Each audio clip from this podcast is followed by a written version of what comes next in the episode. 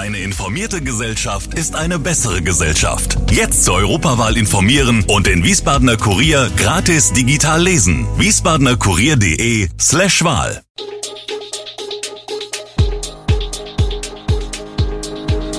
Gude, unser morgendliches News Update. Das Wichtigste aus Wiesbaden für Sie im Überblick. Guten Morgen aus Wiesbaden an diesem 1. Dezember. Fast Lockdown für Ungeimpfte in Hessen, Schlachthof fährt Programm zurück und am Rheinufer könnte ein Park entstehen. Das und mehr hören Sie heute im Podcast. Das hessische Corona-Kabinett hat verschärfte Corona-Regeln beschlossen, ab kommenden Sonntag 5. Dezember wird es Kontaktbeschränkungen im öffentlichen Raum für ungeimpfte geben. So dürfen sich maximal zwei Hausstände miteinander treffen, für den privaten Raum bleibt es bei einer Empfehlung. Zudem wird künftig auch im Einzelhandel 2G eingeführt.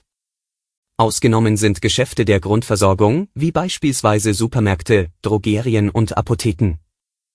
Die 2G-Plus-Option wird in Hessen künftig nicht mehr möglich sein.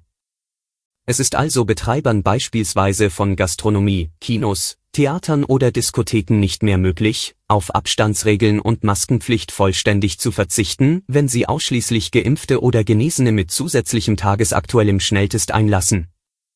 In Schulen bleibt es vorerst bei Maskenpflicht am Platz sowie der Testpflicht für ungeimpfte Schüler und Lehrer dreimal wöchentlich.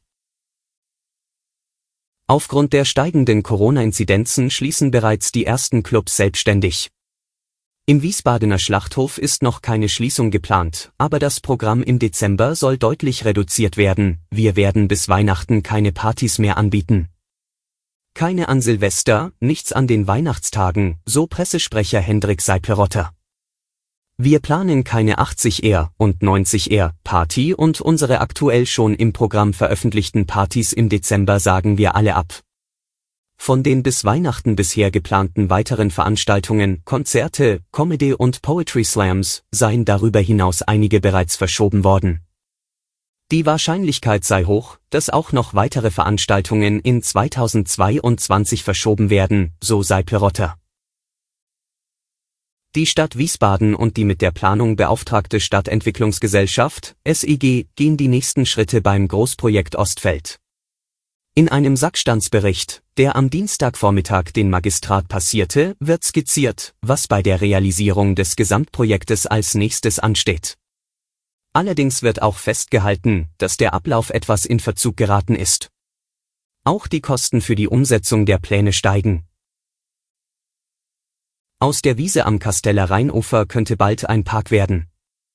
Mehr Ufer und mehr Maraue bieten will das Wiesbadener Stadtplanungsamt allen Erholungssuchenden und hat die Insel an der Mainmündung daher zu einem der Vertiefungsbereiche im Ufergestaltungskonzept Rhein-Main-Ufer auserkoren.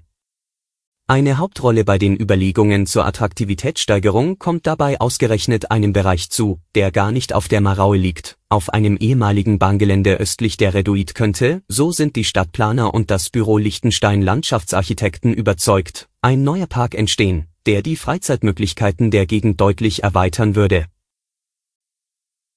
Die Polizei sucht Zeugen eines Unfalls. Am Montag ist in der Waldstraße ein Zehnjähriger beim Zusammenstoß mit einem Auto leicht verletzt worden. Auf seinem Nachhauseweg von der Schule fuhr der Junge gegen 12.50 Uhr mit seinem blauen Mountainbike auf dem Bürgersteig der Waldstraße. An der Einmündung der Holsteinstraße überquerte er diese.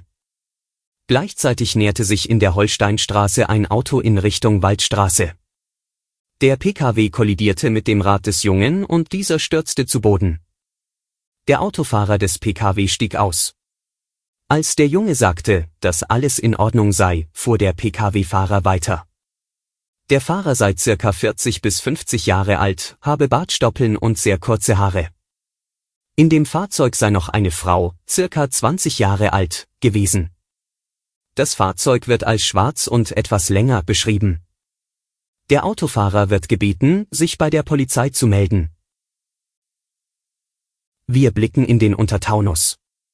In Hünstetten-Walbach ist am frühen Dienstagabend eine 73-jährige Frau von einem Taxi überrollt worden und noch an der Unfallstelle gestorben. Nachdem die Hünstädterin von dem Taxi nach Hause gebracht worden war, verließ sie das Auto und lief hinter dem Wagen entlang. Dort bückte sie sich nach einem zuvor heruntergefallenen Gegenstand. In diesem Moment setzte der Wagen zurück und überrollte die Frau, teilte die Polizei am späten Abend mit. Trotz sofort eingeleiteter Reanimationsmaßnahmen verstarb die Frau wenig später. Die Bund-Länder-Runde zur Corona-Lage mit dem voraussichtlichen Kanzler Olaf Scholz, noch Kanzlerin Angela Merkel und den Ministerpräsidenten hat keine klaren Entscheidungen gebracht. Mit der künftigen Ampelkoalition läuft es offenkundig auch nicht viel glatter als bei den Bund-Länder-Schalten der Großen Koalition zuvor. Allerdings rückt nun eine allgemeine Impfpflicht näher. Noch im alten Jahr sollten entsprechende Anträge für eine Abstimmung im Bundestag eingebracht werden, sagt Scholz im Fernsehsender Bild. Bis Anfang Februar oder bis Anfang März sollten alle geimpft sein. Abgestimmt wird nach seiner Vorstellung ohne Fraktionszwang, wie bei ethisch schwierigen Fragen üblich. Für Scholz hat Impfen Priorität, auch vor schärferen Maßnahmen, die vielleicht schneller wirken. Er ist nicht der einzige Ampelpolitiker, der auf die Tube drückt. Auch Grünen-Chef Robert Habeck fordert, sofort mit Vorbereitungen für eine allgemeine Impfpflicht zu beginnen. Sie wäre zwar ein weitgehender Eingriff in die Freiheit des Einzelnen, schütze aber Leben und letztlich auch die Freiheit der Gesellschaft. Alle Infos zu diesen Themen und noch viel mehr finden Sie stets aktuell auf wiesbadener-kurier.de.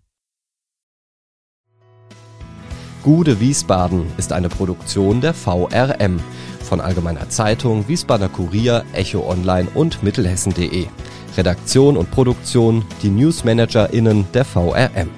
Ihr erreicht uns per Mail an audio.vrm.de.